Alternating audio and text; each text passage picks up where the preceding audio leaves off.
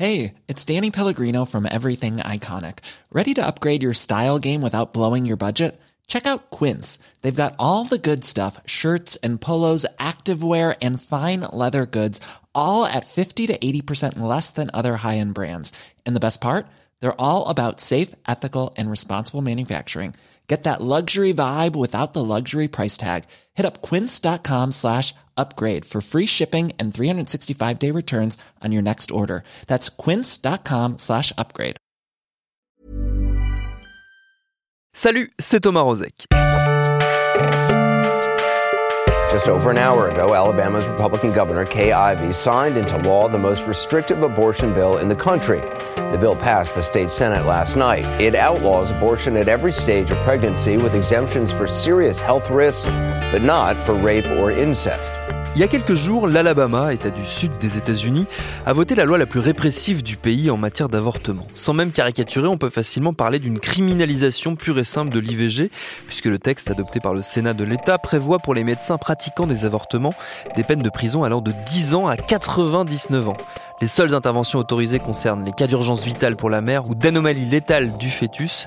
Pas d'exception évidemment ni pour les cas d'inceste ni pour les viols. L'objectif maintenant pour les ultra-conservateurs, c'est d'aller contester le droit à l'avortement au niveau national en poussant la Cour suprême des États-Unis à revenir sur sa décision d'autoriser l'IVG il y a 46 ans. Et nous on reviendra prochainement sur le rôle clé de cette institution dans la maîtrise des droits et libertés fondamentales américaines. Mais pour aujourd'hui, on a eu envie, alors qu'on constate que l'avortement est menacé, d'entendre le quotidien de celles et ceux qui pratiquent l'IVG en France en 2019. Ça tombe bien, c'est exactement ce que nous propose Anouk Perry dans le reportage réalisé par Quentin Bresson qui arrive tout de suite et qui forme notre épisode du jour. Bienvenue dans Programme B.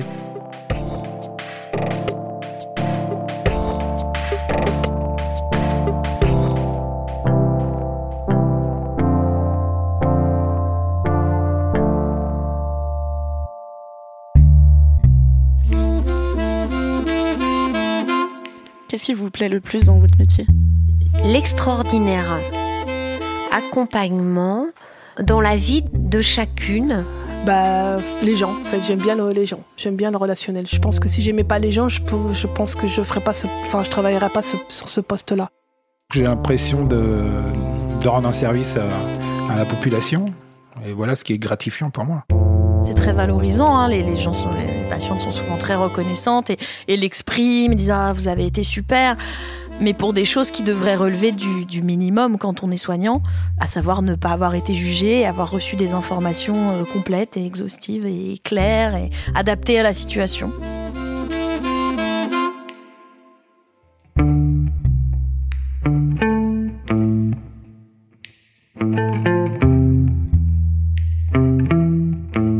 Quand je me décris, je dis souvent que je suis féministe. Je mets derrière ce mot pas mal de mes valeurs et idéaux. Je suis persuadée par exemple que la contraception doit être accessible et que l'IVG doit être possible en cas de grossesse non désirée. Pourtant, derrière cette certitude se planque un malaise que j'ai du mal à avouer.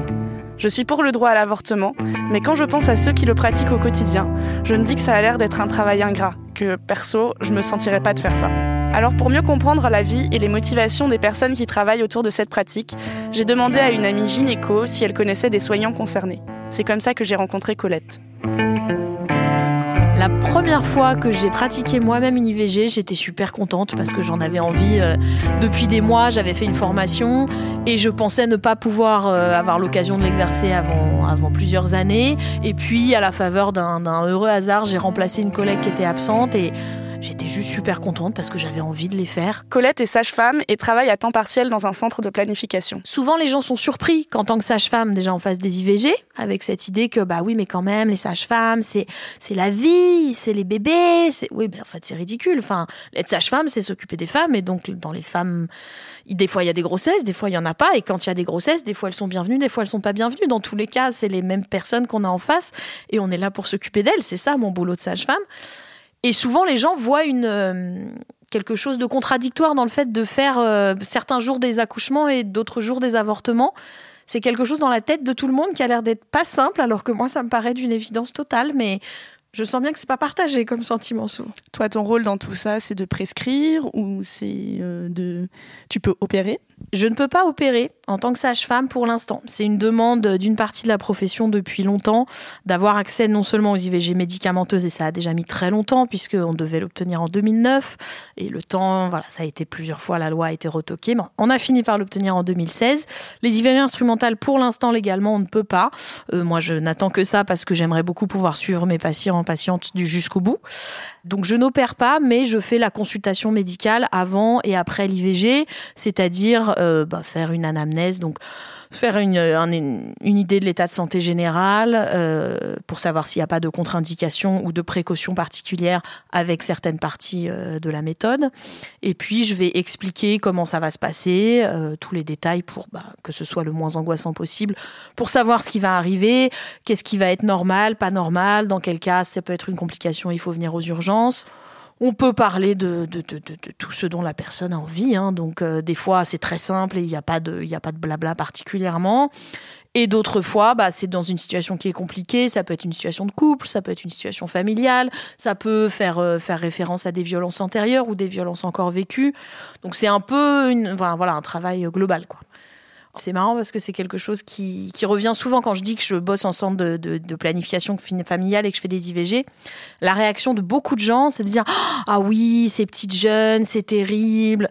En fait, les gens sont pas si jeunes que ça dans les centres de planning. Enfin, il y a des femmes de tous âges et la moyenne d'âge, elle est plutôt autour, elle est entre 25 et 30 ans. Donc, j'ai des jeunes, voire des très jeunes, des mineurs parfois, comme j'ai euh, des patientes qui ont 40 ans, 45 ans et qui pensaient qu'elles étaient plus concernées, puis finalement, bah, ça peut arriver. Enfin, c'est exactement ça qui, qui est intéressant dans l'IVG, c'est que ça concerne tout le monde. Et quelles sont les raisons évoquées euh, dans les cas de, personnes un peu plus âgées? Eh bien, Je leur demande pas, en fait. C'est pas mon travail de demander aux gens pourquoi, euh, pourquoi ils ont besoin d'une IVG il n'y a aucun moment, et on a la chance d'avoir cette législation-là en France, elle a ses limites, mais euh, du coup, il a toujours été clairement écrit dans la loi, depuis la loi Veil, que c'est la femme qui demande l'IVG et pas euh, du coup le médecin qui lui propose ou qui lui autorise l'IVG. Il doit, le, soignant doit accéder à la demande de la femme. Donc des fois, spontanément, les gens ont envie de parler de pourquoi ils sont retrouvés là, pourquoi c'est compliqué, ou au contraire, pourquoi c'est une évidence totale qu'il est hors de question de garder cette grossesse. Comme euh, bah, il y a des gens qui, ne me le disent jamais et ça ne change absolument rien au déroulement de, l'IVG. Et puis, euh, je trouve aussi que c'est l'occasion de se rendre compte à quel point le suivi gynéco c'est souvent compliqué, à quel point il y a des il y a, plein de femmes qui osent plus aller consulter parce que ça s'est trop mal passé trop souvent, parce qu'elles ont été jugées sur leur choix de vie, sur leur choix contraceptif, sur leur sexualité, sur leur corps. Et là, elles viennent pour l'IVG parce qu'elles n'ont pas le choix, mais en s'attendant à être encore jugées sur, euh, sur toutes ces problématiques-là. Donc, heureusement, j'espère ne pas reproduire ça et je, crois y parvenir la plupart du temps quand même, ce qui est normal. Mais, mais ça, dit, ça dit beaucoup à quel point c'est compliqué le suivi gynécologique. C'est présenté comme c'est évident, tout le monde devrait y aller régulièrement, alors qu'en fait, c'est difficile de trouver quelqu'un qui, avec qui ça se passe bien, qui respecte euh, nos choix, qui donne les bonnes informations. Je constate aussi qu'il y a beaucoup de grossesses, on a tendance. Alors, déjà, il y a beaucoup d'ignorance, y compris chez les soignants, sur les taux réels d'efficacité des, différentes contraceptions. Pour mémoire, l'efficacité de la pilule, c'est 92%. C'est les chiffres de l'Organisation mondiale de la santé. Ça veut dire que sur 100 femmes qui l'utilisent, il y en a 8 qui vont tomber enceintes chaque année. Donc en fait, c'est pas parce qu'on est trop conne pour la prendre correctement, c'est pas parce qu'on l'a oublié, c'est juste que physiologiquement, ça marche pas pareil chez tout le monde et que ce taux d'efficacité, c'est le taux d'efficacité réel, c'est-à-dire celui qui nous intéresse. Savoir que dans un laboratoire, dans des conditions de labo, on est à 99%, ça sert à rien parce qu'on vit pas dans un laboratoire et ça tout le monde l'oublie, donc souvent les gens n'ont pas l'information. Donc en plus se culpabilisent en disant c'est ma faute. En gros, une grossesse non désirée, euh, il y a vraiment, enfin la grande majorité du temps, c'est un accident accident. Quand bien même c'est pas un accident, c'est pas grave pour autant, mais il y a beaucoup de culpabilité autour de l'idée qu'on aurait dû se protéger mieux, on aurait dû. Bah non, en fait. Les moyens actuels disponibles pour la contraception, ils sont pas, ils sont pas tous aussi efficaces qu'on le voudrait, et ceux qui sont efficaces ne conviennent pas à tout le monde forcément pour des raisons de tolérance des effets secondaires, pour des raisons de facilité d'accès ou autres. Donc euh, c'est souvent l'occasion quand même de, ouais, de se rendre compte que c'est que c'est souvent en fait faute d'une bonne information en amont que d'abord qu'on a eu qu'on a eu cette grossesse non désirée et qu'en plus on s'en est senti coupable alors que c'est juste un accident. Comment tu te sens perçue vis-à-vis de tes collègues? Je suis la sage-femme qui fait des IVG ou à la fois c'est une position qui est compliquée et que j'aime pas du tout parce que c'est bien là où on voit que l'IVG elle, continue à être vue comme un soin quand même un peu à part ou d'exception. À la fois on est très content que je les fasse dans le sens où on me dit ah c'est super ce que tu fais au planning familial, vraiment c'est génial. Et en même temps personne veut le faire à ma place. Personne n'envisage de me remplacer quand je suis malade ou quand je suis en vacances. Euh, voilà, il y a sur les sur les neuf années que j'ai passées à faire des IVG, à deux ou trois reprises, j'ai dû m'arrêter parce que ça arrive dans la vie d'être malade. Il n'y a pas eu d'IVG pendant les 15 jours où j'étais arrêtée. Et après, on vient me dire oui, mais tu t'investis beaucoup quand même. Pourquoi t'es toujours énervé euh, que du coup, soi-disant, les femmes, elles ont des violences? T'exagères un petit peu quand même. Et tu vois, tout le monde trouve que c'est important l'IVG, donc arrête d'être en colère tout le temps. Oui, mais enfin en même temps, vous me reprochez de trop m'investir sur quelque chose que personne d'autre ne fait si moi je ne le fais pas. Et c'est très hypocrite comme positionnement.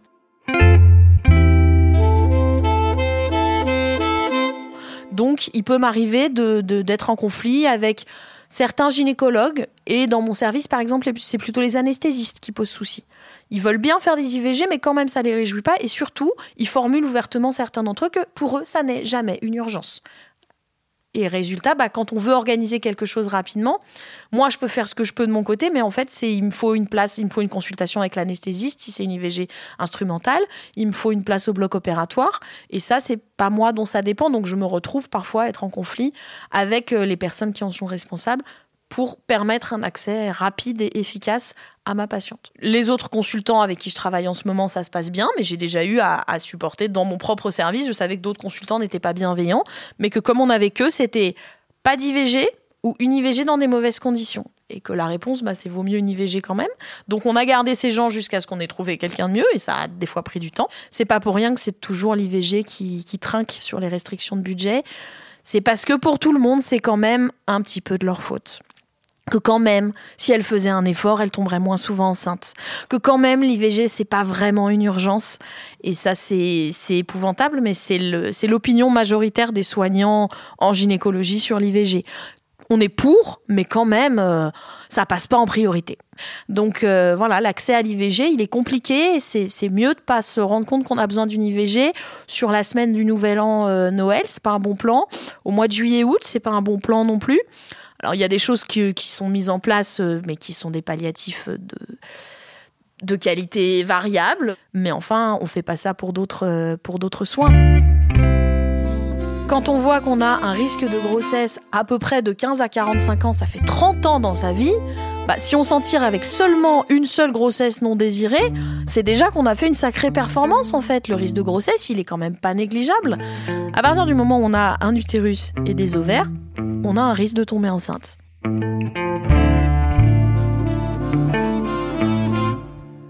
C'est en interviewant Colette que je me suis rendu compte à quel point une femme souhaitant une IVG rencontre de nombreux soignants en cours de route. Il suffit d'une personne désapprouvant la pratique pour rendre l'expérience encore plus culpabilisante, voire dans certains cas impossible. J'ai déjà eu des femmes tout simplement au standard de l'hôpital qui s'étaient entendues dire non, nous on fait pas ça ici, ce qui était à la fois un mensonge et un jugement euh, tout à fait inapproprié. Et celles et ceux qui passent le relais entre les différents praticiens de l'IVG, ce sont les secrétaires médicales. On ne pense jamais à ces personnes et pourtant, sans elles, la machine ne tournerait pas. Alors, euh, je m'appelle euh, Samira. Je travaille à l'hôpital Bichat en tant que secrétaire médicale et je reçois des patientes euh, qui sont demandeuses d'IVG et notamment de contraception. Ma secrétaire médicale, en fait, à la base, c'est de l'administratif, c'est la prise de rendez-vous, de la frappe de courrier mais, pour, pour, des, médecins traitants. Euh, recevoir les patientes, euh, voilà, en fait, hein, c'est tout ce qui est administratif du secrétariat, euh, voilà. Mais normalement, mais moi, comme je travaille au planning familial, c'est plus du relationnel, on va dire. C'est plus de l'écoute, plus de l'accompagnement que, que, de, que du, secrétariat pur, en fait. comment vous êtes arrivé ici? Ben, En fait, j'ai commencé en tant que secrétaire médicale en maternité. Puis en fait, j'ai eu mes enfants. Du coup, après mon retour de congé maternité, mon ancien chef de service m'a proposé de travailler au planning familial. Du coup, bah, j'ai essayé, enfin j'ai hésité parce que c'était un domaine que je connaissais pas trop. Je connaissais la maternité, la gynécologie, la procréation médicalement assistée, la PMA, mais pas le, planning.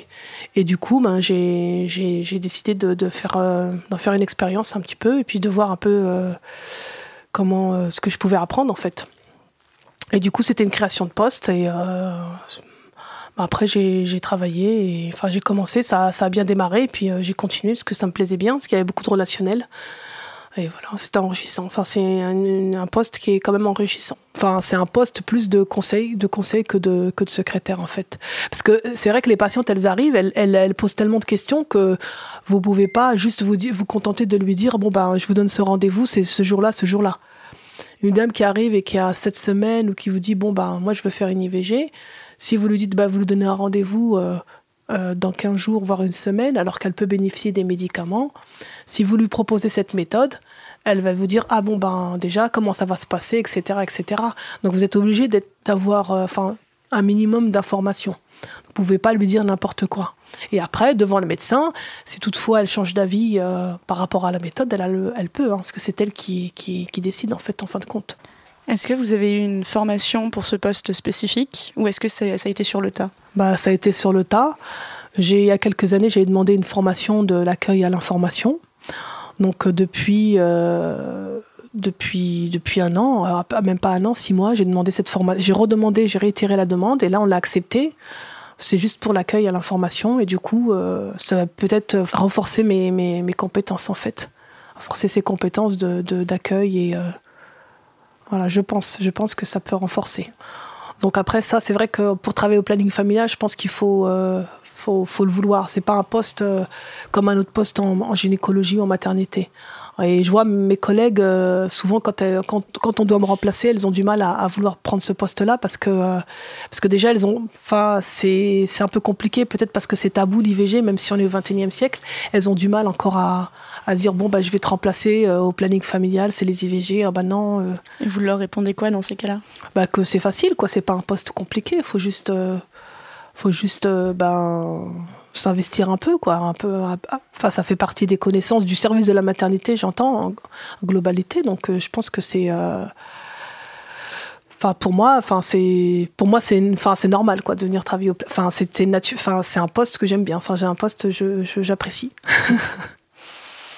Bah il y a encore des choses à améliorer. Je pense pas que ça soit au niveau de l'accueil etc parce que maintenant j'ai compris un petit peu comment il fallait que je travaille, parce que c'était un travail que j'ai fait euh, avec euh, l'expérience, mais que j'ai fait aussi avec moi-même, parce que souvent, euh, les gens n'arrivent pas forcément avec le sourire, ou des fois sont tristes, etc. Mais il y a aussi des gens qui sont dans l'agressivité, et ça, c'est difficile à, à, à, leur expliquer. Donc souvent, on essaie de temporiser, de leur parler calmement, leur expliquer qu'on est là pour les aider, et du coup, après, ça les calme un peu. Le fait de se remettre aussi un petit peu en question, de se dire, bon, faut je, je me calme parce que la personne n'en a pas pour moi, mais c'est par rapport à sa situation. Donc c'est aussi ce travail-là que je dois faire aussi. Et du coup, comme c'est des situations qui sont toujours différentes, on essaye de, de, de, de les accompagner au mieux en fait. Comment vous en parlez à votre entourage? Pas trop, j'essaie de pas trop en parler parce que bon, j'ai pas trop envie de, de, de, leur. Enfin, j'en parle pas trop à, mon entourage. Pour eux, c'est normal, enfin, ça fait. C'est mon, mon choix en fait. Contrairement à ce que ces témoignages peuvent laisser croire, l'avortement ne passe pas toujours par la case hôpital. Quand mon amie Chloé a décidé de recourir à une IVG, elle est allée voir son médecin généraliste qui a pu s'occuper de son cas. Je l'ai retrouvé pour comprendre pourquoi il avait fait le choix de se former à cette pratique il y a 5 ans, après plusieurs dizaines d'années de carrière. L'histoire commence quand il décide d'arrêter les urgences pour ouvrir une maison de santé en 2011. Ma préoccupation, c'était le fait de travailler en groupe qui m'importait. C'était ne pas me retrouver seul comme dans un cabinet perdu en ville. Donc je me suis lancé euh, avec mon, mon, petit bâton de pèlerin à la recherche de praticiens pour euh, travailler avec moi. Et bon, ça, a commencé par des médecins généralistes et très vite, vers 2013-2014, euh, des sages-femmes sont arrivées. Les sages-femmes rapidement ont parlé de cette possibilité de faire de l'IVG médicamenteuse. Euh, et cette loi, à l'époque, ne permettait pas aux sages-femmes de pratiquer l'IVG médicamenteuse, si bien qu'il fallait un volontaire, entre guillemets, pour, euh, pour la, pratiquer. Moi, j'y voyais absolument aucun inconvénient. J'étais plutôt pour l'égalité entre les hommes et les femmes. Donc, c'était dans cet esprit-là que je me suis proposé de faire une formation puisqu'il s'agissait d'une petite formation euh, assez basique. Hein. Moi, j'ai pris contact avec le réseau Revo à Paris, c'est très répandu, je crois que c'est un des rares seuls, qui, mm, bon, qui propose des formations à la journée. C'est une journée simplement, c'est pas très lourd, je vous disais.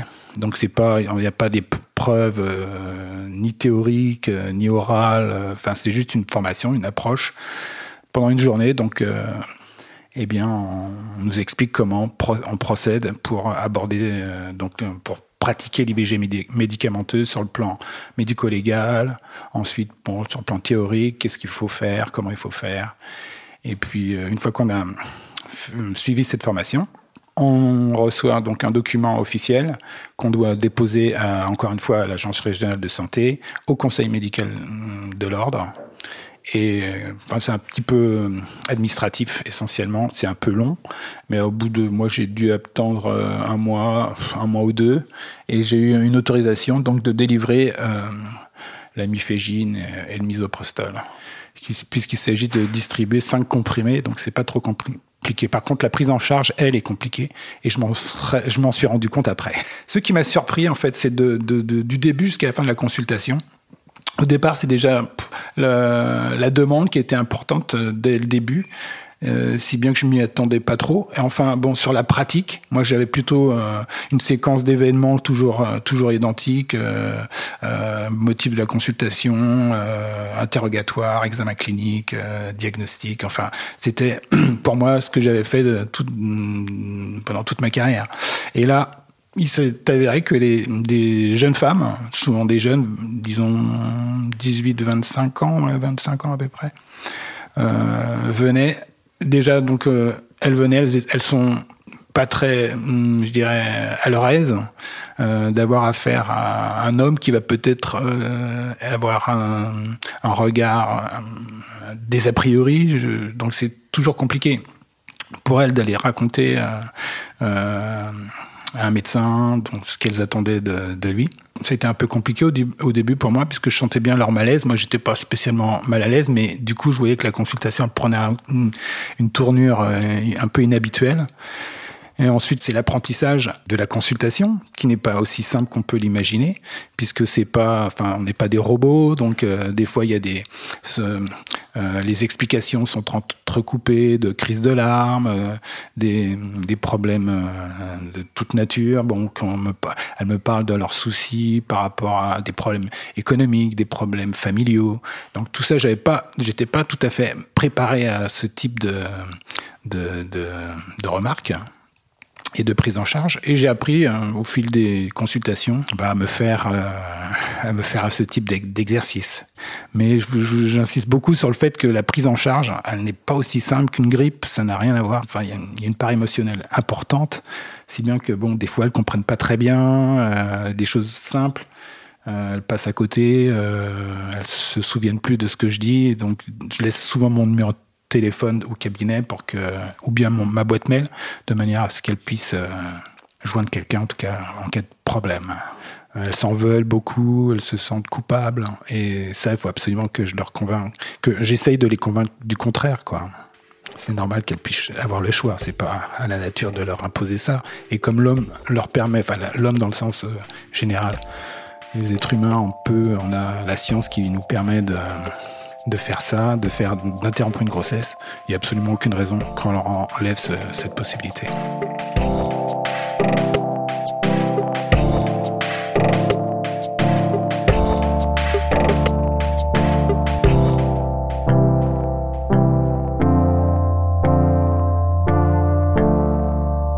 Difficile de parler de comment les soignants vivent l'IVG sans laisser la parole à un ou une gynécologue. Danielle Gaudry est l'une d'entre elles et me raconte ses débuts, il y a plus de 40 ans, au sein du planning familial. Alors, dans ma prime jeunesse, depuis mes 14 ans, je souhaitais devenir médecin.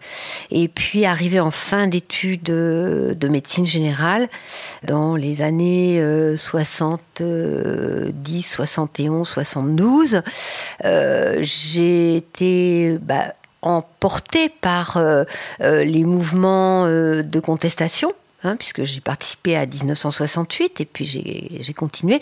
Et donc, à partir des années 70, effectivement, il y avait le, tout le courant mouvement de libération des femmes qui m'a questionné, même si j'étais politisée avant, et qui m'a fait prendre une voie beaucoup plus féministe. Et c'est en partie pour ça que j'ai choisi d'être gynécologue obstétricienne. Je me souviens très bien euh, de euh, comment j'ai appris à faire des aspirations. Les médecins nous apprenaient à faire des aspirations selon la méthode Karman, c'est-à-dire sans anesthésie du tout. Hein.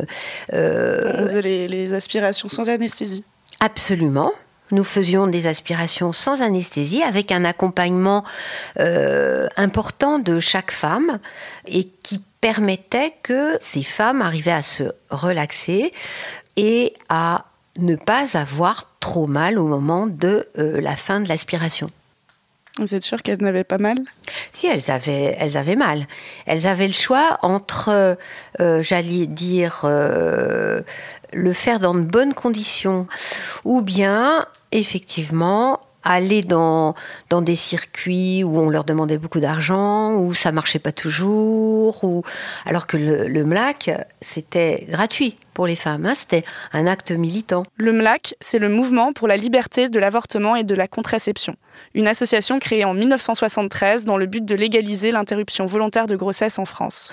Et oui, elles avaient effectivement une, des contractions je veux dire, mais actuellement, euh, euh, les femmes qui font des fausses couches euh, spontanées ou bien qui font l'IVG par médicament ont des contractions aussi. Hein, donc c'est pas, c'était pas, c'était pas pire, c'était comme ce, dont je viens de parler. Et donc, nous participions aux consultations de contraception et nous faisions même, avant la loi de 1975, des IVG par aspiration. C'est-à-dire quand c'était encore illégal? Tout à fait, c'était encore illégal et euh, nous participions donc aux pressions et euh, aux rapports de force qui faisaient que cette loi a été votée en 1975. Pour les femmes, c'était un grand soulagement. Elles exprimaient que euh, revoir du sang, c'était une impression de liberté. Pour les et militantes que nous étions, euh, c'était vraiment euh, obtenir gain de cause pour que euh, des situations dangereuses pour les femmes, sordides, qui se retrouvaient en, danger, s'arrêtent. Aujourd'hui, est-ce que vous réussissez toujours, quand vous avez une patiente qui arrive et qui souhaite une IVG, à l'accueillir avec la même empathie, la même envie de l'aider qu'il y a 40 ans? Et si oui, comment vous faites ça J'allais vous dire, depuis le début de ma carrière, j'ai la, j'ai l'impression d'avoir euh, la même euh, liberté d'écoute pour euh, chaque femme, quelle que soit sa demande. Je suis là pour entendre leurs questions, leurs besoins.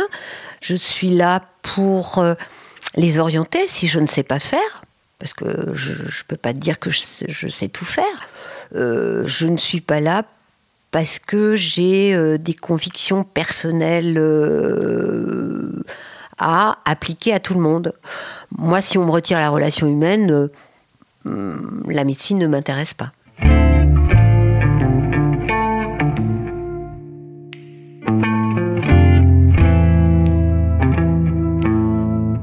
Avec ces différents soignants, je me suis rendu compte à quel point ma vision de l'avortement était éloignée de la leur. Je crois que je voyais ça uniquement comme un acte douloureux sur le plan physique et psychologique. Pourtant, l'interruption volontaire de grossesse n'est ni plus ni moins qu'un simple acte médical, peut-être plus délicat dans sa réalisation, mais pas plus compliqué. Aujourd'hui, l'Institut national des études démographiques considère qu'en moyenne une femme sur trois aura recours au moins une fois à l'avortement dans sa vie.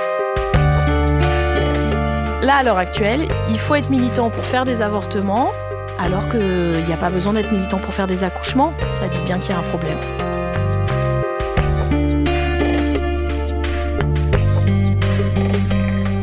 Merci à Anouk Perry pour ce reportage réalisé par Quentin Bresson pour Programme B qui, comme vous le savez, est un podcast de Binge Audio auquel on vous invite fortement à vous abonner si vous ne voulez manquer aucune de nos aventures. Pour nous parler, le mieux c'est encore Facebook et Twitter. Et à lundi pour un nouvel épisode.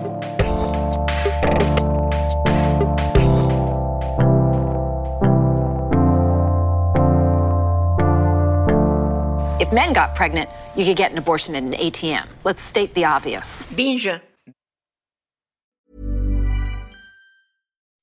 When you make decisions for your company, you look for the no brainers. If you have a lot of mailing to do, stamps.com is the ultimate no brainer. Use the stamps.com mobile app to mail everything you need to keep your business running with up to 89% off USPS and UPS. Make the same no brainer decision as over 1 million other businesses with stamps.com. Use code PROGRAM for a special offer. That's stamps.com code PROGRAM.